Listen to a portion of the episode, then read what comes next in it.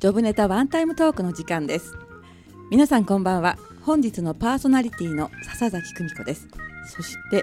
はい、えー、アシスタントになりましたタタ君こと佐藤義彦でございます。先週からちょっとなんか恨みに思ってるみたいな言い方ですよね、そうですね。 アシスタントってここにメモで書いてたからね、はい、雨降ってきましたよねそうですね。雨ポツポツと今日なんでいらっしゃいました今日は徒歩です。徒歩ですか、はい私もさっき車から降りたら、うんあの慌てて傘取りに行きましたよ、うんうんあ、そうですよね。ね、田植えももうすぐ始まりますうね、ーん、ここは5月の連休ですよね。そうだでもうち袋原ですけど、うんカエル鳴いてましたもんわあおー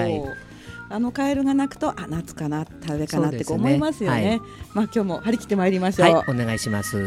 えーこの番組は各パーソナリティの友人知人お仕事先の方に番組1回分のワンタイムスポンサーになっていただいてさりげなくお仕事内容を PR しつつお仕事への思いや日頃のエピソードなどを話していただく30分のトーク番組です番組の収益は障害や難病などハンディキャップをお持ちの方の就労支援に使われています内容はブログポッドキャスト YouTube で順次配信予定ですのでもう一度お聞きになりたい方やエリア外の方は番組名「ジョブネタワンタイムトーク」で検索してください本日は仙台市太白区長町三丁目の FM 太白のスタジオから今日は生放送でお生届です届けしておりますはいこんばんはあ、こんばんは。はいこんばんはよろしくお願いいたしあよまろしすくお願いします。一番乗りでしたね今日ねあ、うんそうですね。まあはい今日はちょっともう職場から直行でここに来まして、あああれ職場って遠いんですかあいや東口の方ですね。そうか、はいさっきね吉さっ彦きさんそう、どこの東口って突っ込み入れたんです街けど。中とは思わずね、はい遠方から来たのみたいなね、二人でちょっと勘違いな質問をしてしまったんですけれども、はい、えー今日のゲストなんですけれども、この番組のね一個前の番組で、うんえー僕と私とコーチングという番組を私と吉彦さんと、はいあとあずちゃんとかね、うん星名さんでやっていたんですけれども、本当はその時に出てほしかったんですそうよね。ですよそうねですね。その時だったら、うん、 そうそうそう、はい。なんですけれど番組が変わっても出たいということをおっしゃっていただいて、私たちも喜んでお呼びしたいと、はこの方をご紹介いたしますはい、えー、YBC 認定コーチの藤井洋平さんですよろしくお願いしますよろしくお願いしおます願いします。すいません現在の番組になってしまって申し訳ございませんっていう感じですね。あのーまあ、コーチ仲間ということでね、はい今日はいろんなお話を伺いたいんですけれども、はい。あのーまあ、プロコーチということでいいんですよね。そうですね。プロコーチということで。はい、はい、自分自身、まあ、学ぶきっかけとかそういったところでは、はい、まあ、やっぱり自分はちょっと朝カフェクルーっていうのをやってまして朝カフェククルー。はいまあ、毎週水曜日にはいスターバックスの2階ではいちょっと朝に勉強会の方を開催していまして、うーんスターバックスどちらのですか？えっと、クリス・ロードですクリスロード。うんはい。うん街中 のですね街中ですねはい、街中ですね。すみませはん、大雑把で。ははいい。そうなんですね。そこで、まあ、そこでやってるところのはいマスターっていう方が宮崎先生っていう方が、はいうんまあ YBC の代表取締役をやってまして、はい。まあそれがご縁になって自分自身、こうコーチングを学ぶきっかけになったっていうところですあね。、そっからコーチングなんですか？そうなんですそうなんですです。コーチングから朝カフェじゃなくって、はい。朝カフェから宮崎さんのところのね、あの YBC っていうのは Your はい Best コーチさんっていう会社で、あのコーチングを教えてくださるまあ団体さんなんですけれども、はいその主催が宮崎さんですよね。そうなんですそうなんです。ははいい。。で朝カフェも主催されてると。そういうことですねあ。朝カフェも。はいうーんやってみていかがでしたか？あ、いややはりこう相手の夢とかを応援できるとか、んはいまあ潜在能力を引き出すとか、うんそういったところでは自分自身こう楽しいなと思えています。うん楽しいですよね。はいあ。とお話も結構上手になるような感じしません吉彦さん。あ、そうですね。お話が上手になると 聞違うく聞くことができるから結果としてあの人お話上手だよねって言われるようになるんじゃないんですか。あ、そうですね。コーチがやっぱり引き出すのも仕事ですしね。うはい。んうんまあそんな藤井さんなんですけれども、今日はねコーチングではなく、えー二つのお話をしていただく予定です。まず一つ目エアロビクスということなんですけれども、あまあそうですね、これはですね、まあ、いコナミスポーツクラブっていうところに、まあ、自分ちょっと結構はい。通っていて、ええそこでいろいろなプログラム、ヨガだったり、まあ、ボディーコンバット、ええとかそういったプログラムをいろいろ何何ボディーコンバットそうでなんかすこねうボクシングのはいこうエクササイズみたいなのなんですけど、それもエアロビなんですえかそれっていやそれはエアロビではないんですけボクサーどサイズとかいうやつとは違うそうですねボクサーサイズもうみんなはそっちの方面はわからないから、はいだんだん変な話になってますけれどもそうはいの中でエアロビクスということですね。そうですねはい、まあ今日も結局午前中ちょっと会社の方を休んで、はい、うんまあ午前中にちょっとエアロビクスをやってきたっていうところだったりもしたんですけへど、ー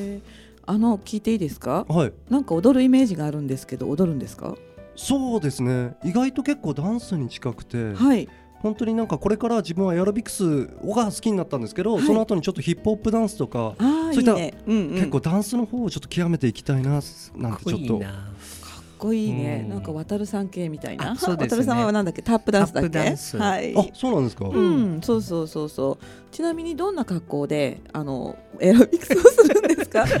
あもう本当に、はいもう運動できるような、まあ、ハーフパンツに T シャツみたいな、そういった格好でちょっとやっていますね。なんだつまんないの？あいやいやいやなんかレオタードみたいなの着るのかなとか思っちゃった。うんはい女性は着てるんでしょって突っ込み入れたくなるんですけどああそんなことも全然 なくまあまあそうあ普通に普通にそれさおじさんの発想な気がするな私。るほどまあ私どもですね。はい。だってあのよくホームページなんかはん拝見しても、はいこうショートパンツにこうだっぷりした T シャツみたいな感じで、あの男の人も女の人もなんかはいやってますよね。そうですねはい、ううんんうんそちらのきっかけは何なんですか？本当にそのプログラムをいっぱいこなしてるうちに、はいやっぱエアロビクスは、はいこうなんかダンスをしてる時は、はい自分自身結構考えなくてよくてあーただ体を純粋にはい動かすっていうのが気持ちよくて、はい。本当にそれに惹かれてるっていうところですうーね、ん。一番最初に行こうともう門を叩いたのは何か理由があったんですか？あやっぱり健康維持とか健康維持。はいうーうんん。ちょちょっとまあそういうところですねへえ。ん何か気になるこう体調の悪化とかあったんですか？あいやそこら辺はなかったんですけど、はい。まあこれから先、はい健康でいられるようにっていうところで自分自身ちょっとジムに通うようになったっていうところですね、ああそっか。ということはエラエアロビクスの前は違うジムだったんですか？あそうですね仙台市体育館とかであ結構はいは鍛いえたりはい。していたんですよ、あそうなんですか。はいそれ昔から？昔からいやそんなに昔ではないんですけどあそうですか。まあコナミスポーツクラブができる前からっていうところですかうーねん。うちの長男ね仙台市体育館に勤めてたことあるんですよ。えそうなんですかそうそうそうであなんかジムのお手伝いとかやってたことあるので、はいもしかして会ったことあるのかなと思ったんですけどもうはい56年以上も前なので、多分藤井さんとは会ってないかもしれないですねまあそうですはねい、はい、うんじゃあ体を動かすのはとても好きなんですねそうですねはいうーんうんスポーツやってらっしゃったんですか、スポーツあまあボクシングとかはちょっとやってたんですけどおまたすごい意外なんですけれど、うんはい、うんえそれ部活動であいやそれはもうか全く部活動とかではなあくて大人になってから大人でもなくて、まあ、1610代の頃ですか、うんへえまあ、ジムの方でちょっとやってたってあいうそうなんですね、はいあのボクシ学ング校でジムやるんじゃなくてあの街の中街の中っていうかねボクシングジムに通ってはい、えじゃあ本当はボクサーを目指していたとかあいやそんなこともまあちょっとはあったんですけどあほんのちょっと夢としてはねゆ夢として慣ですねれたらいいな的な、はいそうですうーねんじゃあそういうふうなところに通っているとやっぱりジムもハードル低い感じしますよねまあそうですでね、まあ行きはやいすいっていうかね、うんんでジムに行ってそこでまたエアロビっていうのはやってる人たちが楽しそうだったからとかそんな感じあそれもありますし、はいこう一緒に、まあ、踊らせていただいてる中でこはうい仲良くなったりした方たちとのこううん触れ合いとかも自分楽しみとして結え構えジムに行ったりしています、はいやはああそうかじゃあこっちもやってみようかなっていう気持ちで、り。はいこうエアロビの方エアロビクスかに行ってるということなんですね。あはいそうですね、うんさっきあのいろんなことを忘れるって言ったんですけども、はいあのやっぱりこう集中できるものですか。あはいそうですね単純に言っちゃえば本当に、はいもうそれだけに没頭できて集中できて、はい。本当にそれだけっていうところはあります。じゃああのピュアな気持ちになりますよね。あなりますねはい。はい。うん汗もかいて、心もリフレッシュして、はいそんなイメージでいいですか。そうですねそういうところはあります。どのぐらいいらっしゃってるんですか。毎週毎日。あそうですねジムの方はまはあい週に3回ぐらいですかね、へえ。その中でまあエアロっていうことになると、はいまあ週に12回っていうところなんですねあ、そっか。はいじゃあジムにも行って、えエアロエアロ。うん。うエアロビクスエアロビクエアロスはいーん。だんだんこうじゃあ筋肉とかついてくるんじゃないです か。あそうですねまあ今年はムキムキになったりして、は目標はそれですかムキムキそれマンですね。ムキムキですね。い、はい。うん。じゃあそことやっぱりこう精神状態をクリアにするっていうところって体を動かすことと関係あるありそうな感じするんですけれども、はい、うん、うんうん、確かにそれはあると思いますやはり、はい精神もクリアになりますしは思い考の方も自分はクリアになると思ってますやはり運動することによってやはりこうモヤモヤした思考とかがはいすっきりして、はいまたこう考える力とかが湧くっていうところもあると思ってます、うんそれは何でしょう運動の効果なんでしょうかねそうだと思ってますね自分は、はい、はい他の運動でもできそうですかあまあそうですね軽いジョギングとかランニングマシンで走るとか、そういったところでもまあリフレッシュはできると思いますそうかじゃああれですね有酸素運動、あそうですうね、んうんっていうところなんでしょうかね、あはい、うーんじゃあ他のまあ人に伝えるとしたらどんなところに魅力ってあります？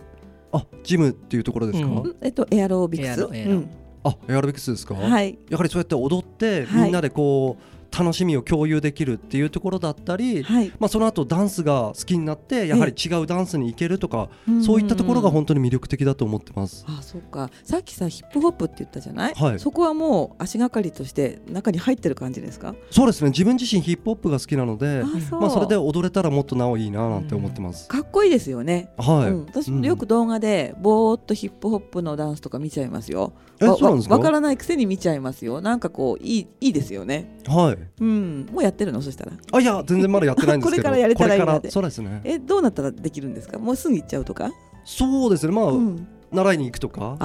ーまあそういったところですよねう、ん、もう発表の場があっていいかもしれないですよね。はいうん、よくあの夜中に踊ってる人たちとか今わかんないんだけれどもあー夜のスねトリー深ト夜にねうん深夜に街の中通るうんと、鏡の前でこう鏡っていうかあそガうだラスねのビルの前でガラねスのビルそうよく踊ってる人たちいスらタっイしゃいルをほまらすけ見などがらあいますねはい、 うんそれになる そ れがそれであまあそれでもいいんですけどそねれではいもいい。いいけ どまあクラブとかで踊れたらまあい余計いいのかななんては思いますけなるどほどねかっこいいですもんね。はいうーんそうなったらこっそり見に行きませんかうんいや堂々と見に行こうよあそうかそうかでもね今クラブっておっしゃったでしょ、うん私そういうとこ行ったことないからやっぱりこ大う丈や夫ってご招待してくれるよあそうだねきっとね、あそうです ねはいぜひ今すぐ余計なプレッシャーかけたかもしれないんですけれどもありがとうございますではあのこの辺で藤井さんのリクエストに行ってみたいと思うんですけれども、えー今日はですねアーティストはコールドプレイでこれバンドの方ですかあそうですね、はいまあヨーロッパのバンドの方だと思うんですけヨーどロッパ、はいあさっき吉彦さんイギリスってイギリスだったみたい、うんあそうなんですね、お好きな曲ということであはいそうですねはい、あのいただいてる曲のお名前が「ビバ・ラビーダ」という曲なんですけれども、い何かこれはちょっと不思議な言葉ですよね。あそうですね生命の歓喜っていうことで生命の歓喜、はいはい、やはりなんていうかこう自然の美しさとか、はい、そういったなんかこうそういう美しさをちょっと物語った曲だったりすると思うんですねへーそうなんだ、はいじゃあこれもまた聞いてるとクリアな気持ちになれるような感じ。そうですねまあそれプラス紅葉とか、紅葉ってこうワクワクワクあそうですねワクワワククワクはい。本当にアップアップに上がってくるような感じの曲なので、はいうんぜひちょっとおすすめっていうところですね、はい、ありがとうございます。ではご紹介いたします。えーイギリスのバンドコールドプレイの2008年の、えーシングルです。ビバラビーダ。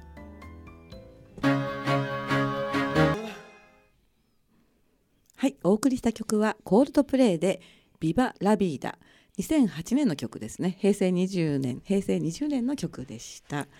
はい、えー本日は YBC 認定コーチの藤井洋平さんをゲストにお話を伺っております。後半もよろしくお願いいたします。よろしくお願いいたします、メッセージ、吉彦さん来てますか今日は。い、えー今日もですね、はいえーゆきおくんからおうはいエアエアロビに関して体を動かすとストレス発散になりますねっていうそうですねいただいてます。あーあはい、りがとうございまそれからドラ息子さんありがとうございます。お話上手は聞き上手ですよねっていうコメントいただいてます。ありがとうございます。ありがとうございますあコーチにふさわしいコメントですね。そうですねはい、はいえーお聞きになってる皆さん、本日もありがとうございます。ではあの後半なんですけれども、ちょっとあの診断のお話ということで、うあんのはい初めて聞くお話でちょっと期待が大なんですけれども、 あはいはい、あの診断のファン、あいやファンいやそういうことではないんですけどねはい、まあなんていうかまあ高校が仏教の高校だったっていうのもありまして、はい、まあそれでまあ今年になってまはあい新覧会っていうのにちょっと、まあご縁がちょっとありまして、はい、それでまあ入会っていうことだったんですけど、うーん、こ高校が仏教ということははい。何かその仏教の教えみたいなことも授業の中で習う機会ってあるんですかあ、そうですね。まあ週に何回か仏教の時間っていうのは設けてあったんですね。はいそれと朝と帰りにはあの、うん礼拝っていうかそういったものもあったんですね。礼拝ですよ礼礼拝じゃなくて礼そうそうそうそうそうほら仏教ってねはい。読み方がね、うんあの普通の漢字と違うような読み方するじゃないですかあ、はい。あのなんとか「せちえ」とかねうん「裏本え」とかねそ「うで書すねいて書いてえ」って読ませたりとかね、はい。だからそういうのもじゃあ詳しくなるかもしれないですよね。あ、そうですね。これからはいそういうところもちょっと学んでいきたいなと思ってます。はいこの信頼会今ね「信頼会」というパンフレットを持っていらっしゃってるんですがはい。いこれはあれですかお寺が主催なんですかや、お寺ではないんですね。そういはう親鸞会っていうこうまあそういうのを弔問と言ってまあこう。なんていうんですか、はいと説法っていうか説法をうんはいこう全国にはい伝えていくっていうようなそういう感じの会だと思ってます。そうなんですか、はいそこに入られたと。そうですね。はい。お寺さんではないんですねお寺とはちょっと違うんだと思います。ね浄土真宗って書いてあるから、はい、はい。うん、信奈さうんん浄土真宗ですからねそうですね。はい。なるほどこれはきっかけはどういうことで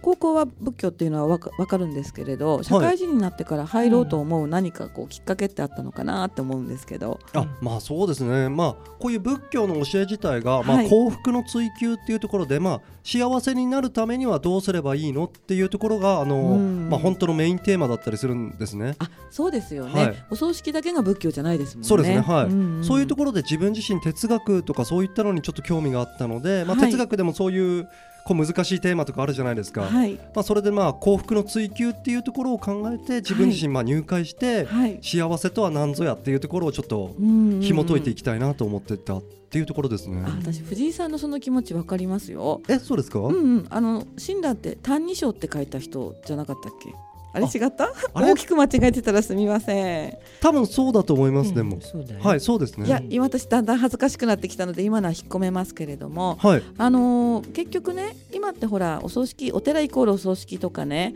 えー人の死にまつわることが仏教と関係あることが多いんですけれどもはい、結局仏教は仏教で成功法則じゃないですか、はい、あのーまあ、幸せになるためのうんこういう考え方をするといいですよっていうところをひたすら言ってるのではい。今のいろんなこうあれとあの自己啓発とかと似てるところがあると思うんですよね。あ、あると思います。うん、うんあこちらもやっぱり感じるところってありますかそうですね。まあ自己啓発的なものはちょっはとい感じてますね。例えば、なんていうんですかね。まあ幸せになるために、はい、まあ不幸、まあ苦しまないはとい幸せにはなれないとか、そういった教えとかもやはり、へえまあそういうなんか自己啓発的なものはちょっと感じています。うーんうん何回かもう出席されたんですかそうですね。もうまあ一ヶ月ぐらいなんですけど、まあでもどうですかね。半年前ぐらいからはちょっと行き始めたっていうところですね。じゃあもう半年続けてらっしゃってはい。何か内面で変わったところってありますかまあそんなに内面の変化っていうのはそんなにちょっと気づかないところではあるんですけど、はいでも釈迦とかそういったものにはちょっと興味が湧いてきて読書とかもそういう傾向の方にはい走るようにはなったっていうところですかね。じゃああれですか本屋さんの仏教コーナーをこううろうろされてるとあかそうですねそういうこともあアりまマす。ゾンでそっちばっかり見てると かそうかもしれないはいですね、あの勉強してみてねあの、はい印象に残ったフレーズとか教えっていうのがあれば一つ二つ伺いたいんですけれどもうーんなんていうかあの無常感っていうところですかね。無常感はい。無常というのはないっていう字に、まあ、常じゃない常ならずですね常無常ならず常ならずそうですねの無常ですよね、はい、それは具体的にどういうことなんですこかうなんていうんですか人間の死は結局止められないじゃないですか、あそうですね年が来たらね、まあ、んそういった無常感とかそういったそういう儚さっていうんですか、はいそういったところはなんか自分自身、まあ、それは仕方がないことだけはど、いその儚さを受け止めるっていう、うんなんていうかそののこのなんていうんですかねこうレなんて言えばいいんでしょうねなんか、はその感じがなんかまた趣があるというか日本人ならではかななんてちょっと思ったりしていますじゃあ何があっても受け入れて、そんな感じそうですねそまれが例えば自分にとってあはいまりいい出来事じゃなかったとしても、あはいまああれですよね仏教ってあることはないしないことはあるですからねなんか色即是空とかいろいろ言いますけれどもね、その延長上ですよね。はい、うーんそれをどなたが教えてくださるんですかあそうですねそれこそ講師の方でまあ講師ってお講師お坊さんお坊さんお坊さん あそんそっちいやお坊さんではないんですよ。へえ、はい、でもなんかこういう新覧会に入るにはまあそういったところで修行とかはされたようなまあ、はい仏教の学びをしてきた人がまあうん教えてくださるっていうところですね。得度はしてないのかなじゃあおぼあ、得度はしてないと思いま す。なんか今日すごい話になってますね。はいなんか深くなってますね特度いいですね。うん特度って何？お坊さん資お格ぼ？そうそうそう うんあ得度するだけじゃダメなんだよね、はい。うん修行もしないとそのダメなの後その後修行してはい。いただくんですよね、へ確かえ。なるほどね。そうなんだ。あとは？あとなんかもう一つこう心に残ってる言葉ですか。そうそう。まあ執着を手放すっていうところですかね。執着を手放す。あ、しまああのこういう世の中だから、はいまあメディアとかいろいろインターネットとの発達とかで情報とかも型じゃないですか。はいうん逆にだからそういうのをアンラーンっていうか捨てていこうっていう。あんアンラーンって言って、まあ、ララーンだと学ぶじゃないですかアンラーンではい逆に捨てていくっていうはい作業はいはをいうんうんやはりしていく方がはい今は懸命というか、ううんん、それをどんな感じで教わるんですか？なんかお経とかは全然関係ないの？あお経とかそういったものではないですね本当になんか自己啓発的なものですよねそういう執着を手放すとかっていうところは、はい。それをこうこういうものですよって教わり方をするんですか？ちょっと興味あるんですけど。あそれに対してですかそうそう。まあそうですねこういう感じですっていうのは教えていただけるんですけどねじゃあ毎回授業なんですか？あはいそうなりますでみんながメモしてメモしたりしてまあ先生の話を聞いてっていう、うんまあ学校みたいなものですよねまあ一種の、うんテキストとかないの？テキストとかも一応あることはあるんです、ね、あることはある。はいあどれどれどれ？あこれ？ちょっとここパンフレットをね今はい拝見してるんですけれども、あ祝仏園生徒ってこれ ちょっとすみません違うところの方に行っちゃいましたね。えどれがテキストなんですか？まあ、ここの、まあ、ご文書だったりここら辺ですかねあ本名あ。とかさはいすみません読めません。これなんて読むん ですか？あすみません自分もちょっと読めなくてご文章を読めますよ。はいあとこれは言言行行 CD、年中学徒バッジって書いてありますね。そうだね、はい、バッジあるんですか。バッチもあるみたいですねへえ。あとなんかインターネットの方でもこう、はいなんていうんですかオンライン授業みたいなのもあるみたいで、あ、そうなんですオンラかイ。ン授業というかなんかまあ映像とかが流してリアルタイムで、はいそういうのもあったりするみたいですではエアロビクスをやって、はいで診断で学んで、ではいコーチングも勉強して、だはんだんこう体も心もクリアになっていくというところですね。い、はい、そうですねえーまさにこれから期待が大きいという感じなんですけれども。おありがとうございますはい、あの今日はイベントのご案内ということで、一はついあの、えーイベントのご案内を持ってきていただいたんですけれども、こちらあの読んでいただいてもいいですか？いわゆるベストコーチさんのイベントということですね。そうですね、はい人間関係改善の特効薬、はい聞き上手は解決上手はいリッスンレッスン無料出張のご案内はいっていうことで、まあ、YBC の方でははい結構企業とかに対して、まあはいリスン内容のはいいろいろな、まあ、簡単な、はいまあ、ご指導ご指導っていうほどではないんですけど、ごまあ、指ご導指導っていうか、まあ、簡単な、まあうんはい研修をやっているので、はいまあ、興味がある企業とかがございましたらちょっと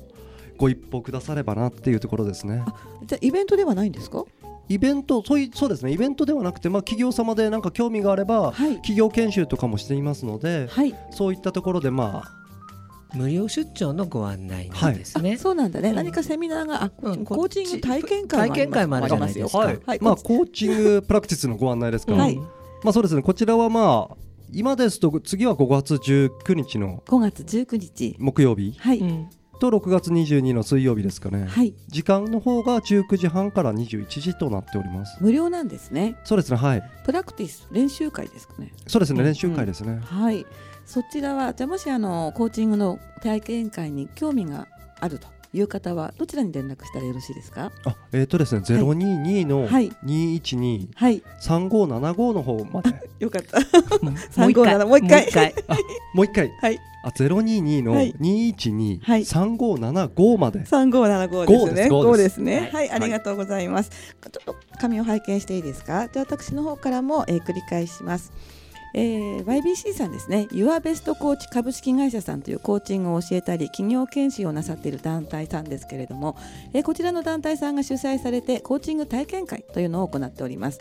えー料金は無料です開催日は、えー今からですと2日間ありますけれどもまず今から一番近いのが2016年5月19日の木曜日時間は、えー夜の19時半から21時までそれから次の回になりますと6月22日の水曜日同じく時間は19時半から21時までで、えーいずれも、えー参加費無料そして会場はですね、えー仙台市青葉区本町の YourBest コーチさんの研修室となります、えーお問い合わせお申し込みの電話番号をお伝えしますえー022-212-3575ゼロ二二二一二の三五七五ユアベストコーチ株式会社さんまでご連絡ください。ということでね、よろしくお願いえしますー興味のある方はね、えーこの辺をまあご連絡していただければいいなというふうに思ってます。はい、はい、いよいよねエンディングになりましたけれども、藤井さん今日はありがとうございます。ありがとうございましおた。話ししてみていかがでしたか。あ、そうですね。ちょっと緊張したんですけど、はい本当になんか楽しかったです。ありがとうございます。暑いですよね。はい。暑いです藤井さんね。の熱気が伝わってくるような感じですよね。あそうそう熱気がねお本ほんさっきねあのミキサーの西野さんが暖房暖房じゃないや。冷房入れ冷ましょ房う入れかまっしょてうか。ここに来てねこの出現という感じですけれども、いです。本当ですね、ありがとうございます。はい、えー、お送りした本日のジョブネタワンタイムトークは YBC 認定講師の藤井洋平さんのお話を伺いました。えー次回4月4月28日は、えー、庄司製作所の庄司第三ものづくりのお話を伺おうと思っております。えーこの後20時からは年レバーの昔話です。引き続き FM 大白の番組でお楽しみください。えーそれでは皆さん来週をお楽しみに。藤井さん今日はどうもありがとうございました。ありがとうございまし藤た井さんありがとうございます。